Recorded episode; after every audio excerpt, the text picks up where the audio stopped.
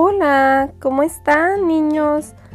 Hoy continuamos con el capítulo 3 llamado Otras ventajas de la sabiduría. Vamos a escucharlo. Llegaremos hasta el versículo 16. Querido jovencito, grábate bien mis enseñanzas, memoriza mis mandamientos, así te irá bien siempre por el resto de tu vida. Ama siempre a Dios y sé sincero con tus amigos, así estarás bien con Dios y con tus semejantes. Pon toda tu confianza en Dios y no en lo que mucho sabes.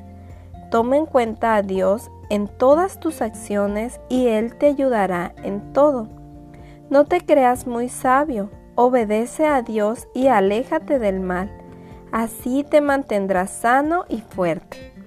Demuéstrale a Dios que para ti Él es lo más importante. Dale de lo que tienes y de todo lo que ganes. Así nunca te hará falta nada, ni comida ni bebida.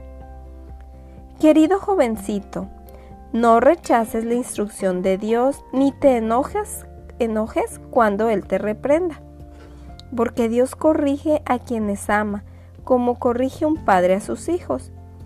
Dios bendice al joven que actúa con sabiduría y que saca de ella